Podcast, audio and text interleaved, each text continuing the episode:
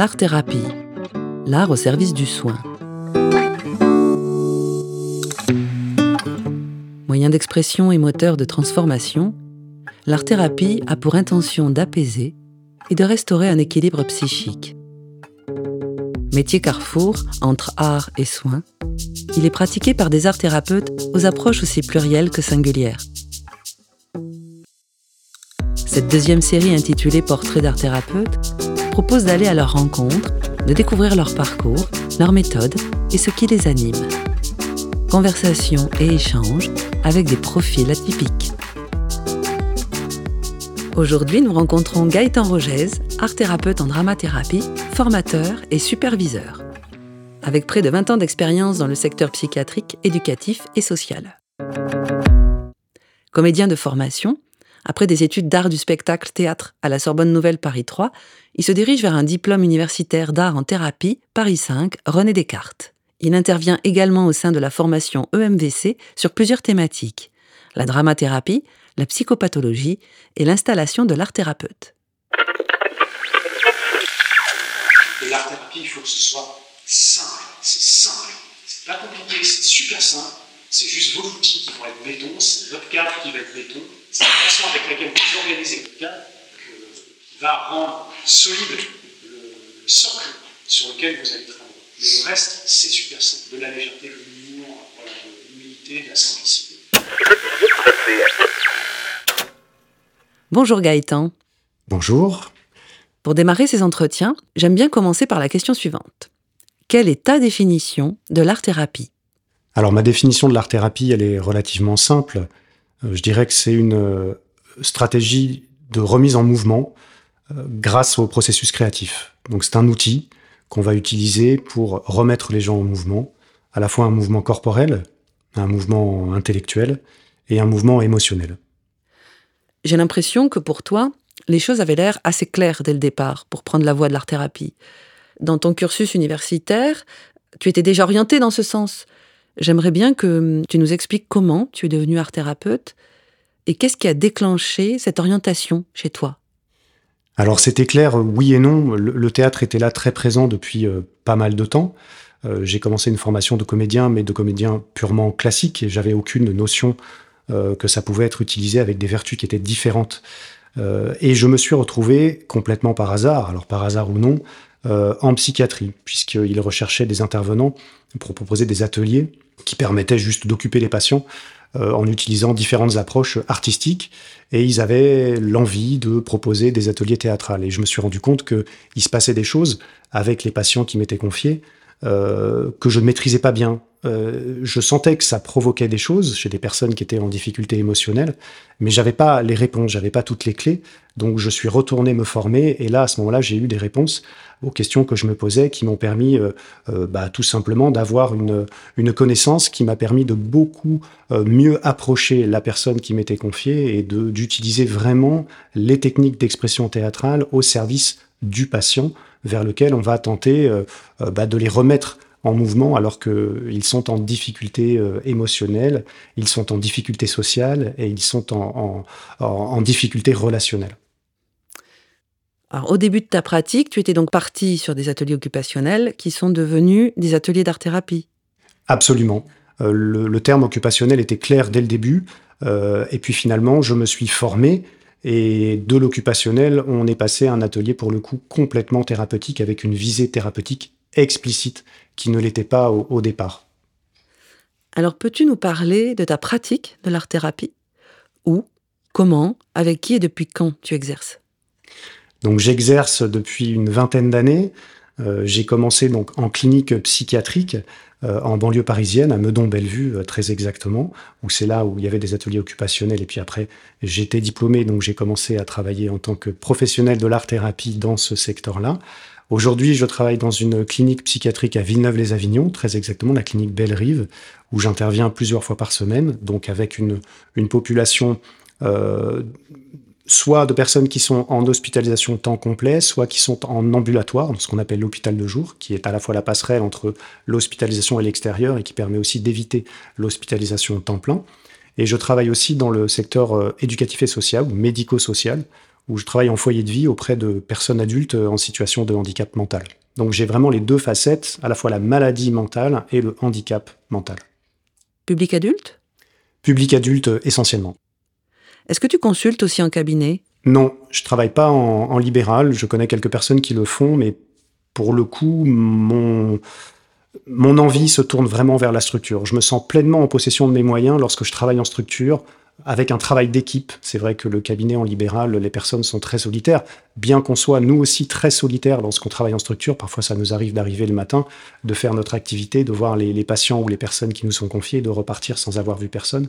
Mais il y a un, bénéfice à travailler euh, avec un travail d'équipe qui est pas forcément au moment où euh, on va travailler, mais qui peut être plus tard avec des réunions de synthèse, avec des réunions d'équipe, on peut euh, interroger, on peut trouver des professionnels qui vont nous épauler dans notre, dans notre pratique. Donc j'aime bien l'institution. Voilà, pour l'instant, je ne suis pas du tout fatigué de l'institution, bien au contraire. Mm. J'aime bien cette approche-là de travailler en collectivité et je trouve que l'art-thérapie a toute sa place. D'après ton expérience de praticien, quels sont les bienfaits et les apports de l'art-thérapie que tu as pu mesurer ou constater chez les personnes que tu as accompagnées jusqu'ici? Alors on a euh, la possibilité d'avoir des, questionnaires qu'on donne aux patients lorsqu'ils sont euh, euh, pris en charge.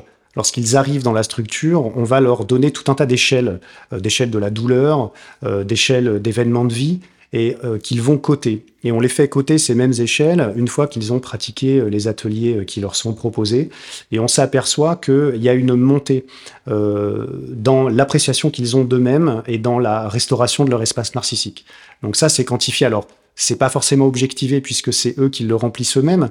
J'ai vu des études, des études américaines, des études japonaises qui quantifient et qui objective euh, les données euh, d'apaisement et de bien-être en mesurant par exemple le taux de cortisol dans la salive, où on va exposer, où on va faire faire dans des salles des gens, enfin de l'art à des gens, et on leur prend leur taux de cortisol avant, on leur prend leur taux de cortisol après, et on voit qu'il y a des différences.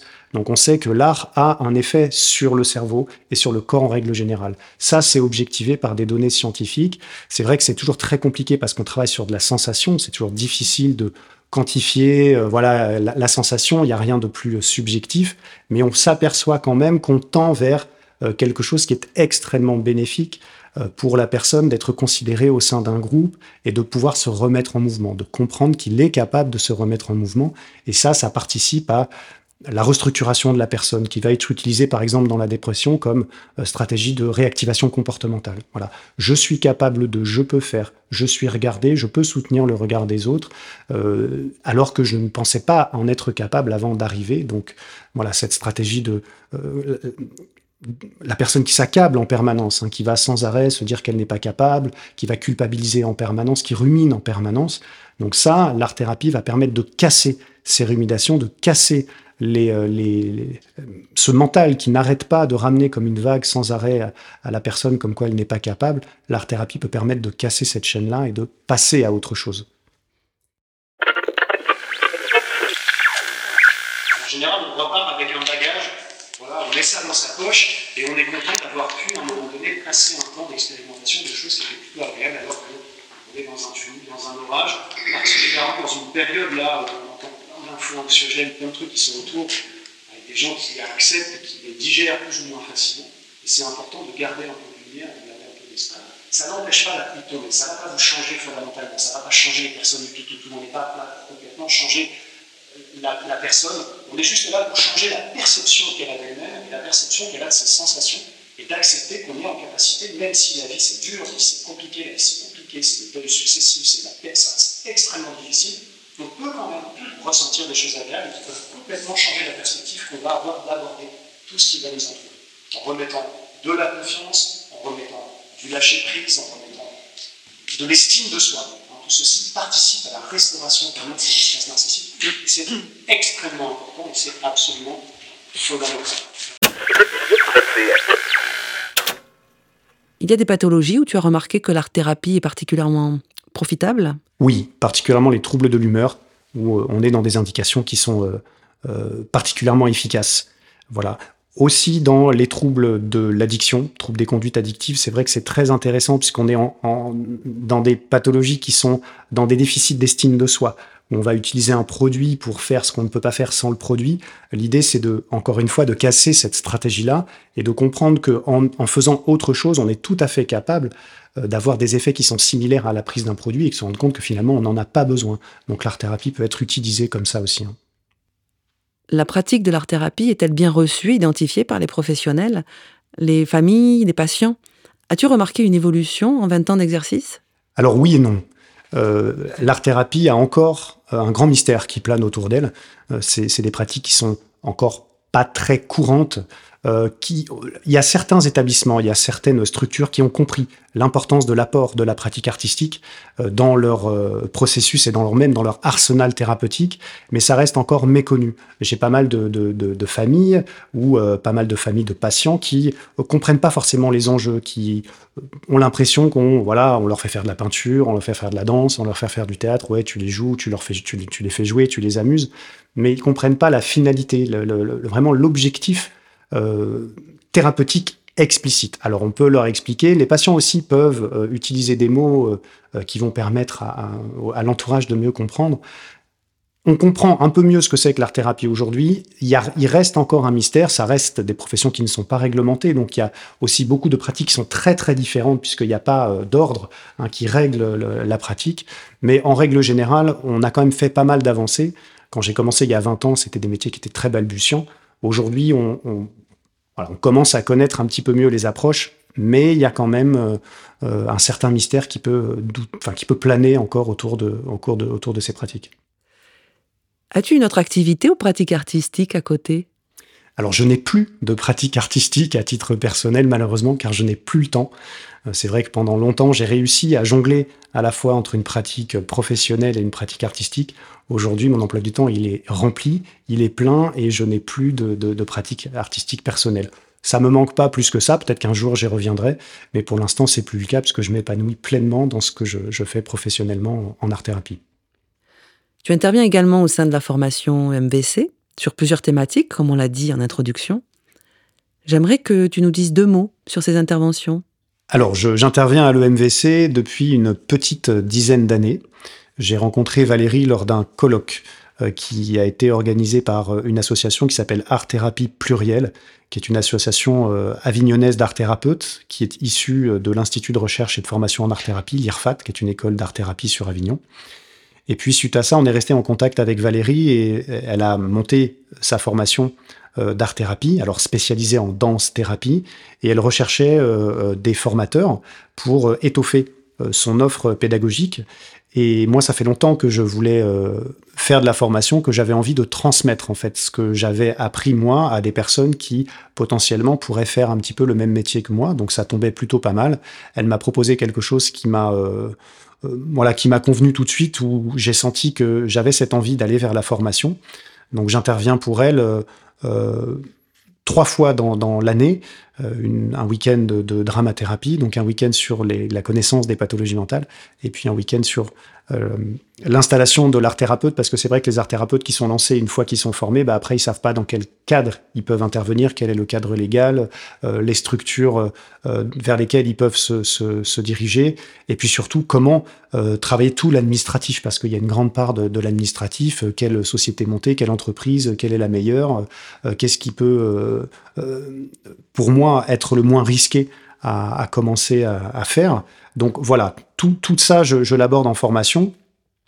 Et, euh, et j'interviens avec grand plaisir dans cette formation pour laquelle je suis aussi euh, jury puisque je suis pleinement dans l'équipe pédagogique, donc on a un suivi et, euh, je fais passer les examens en, fin d'année où, on certifie les personnes qui passent leur examen de fin d'année avec l'écriture de leur, de leur mémoire.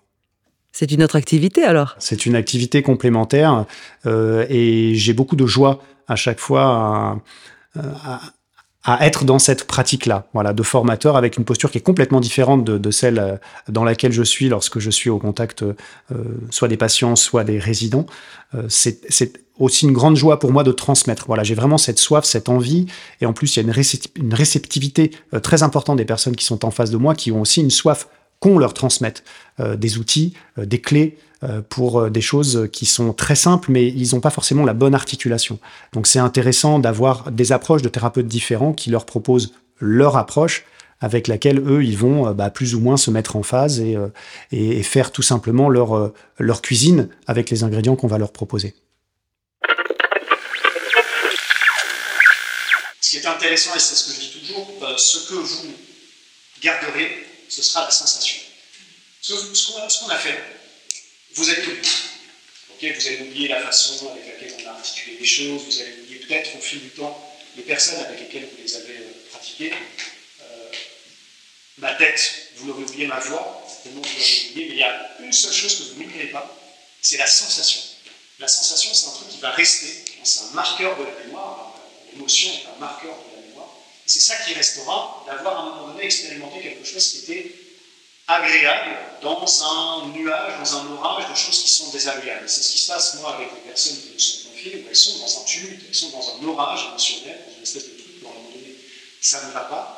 Mais ce n'est pas parce que ça ne va pas autour d'elles ou à l'intérieur d'elles qu'à un moment donné, il y a une éclaircie au niveau de la sensation, et c'est cette éclaircie, cette espèce de petite lumière qu'on peut qui peut tout d'un coup remettre en marche la machine et permettre aux personnes d'avancer.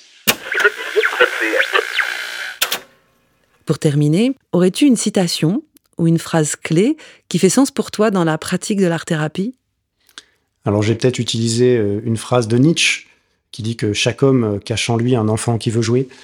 Euh, et peut-être je vais paraphraser une phrase de Gérard Jugnot aussi qui est, très belle, que j'utilise beaucoup en séance parce qu'elle part d'une métaphore qui est très simple. Lui, il dit que le rire, c'est comme les essuie-glaces.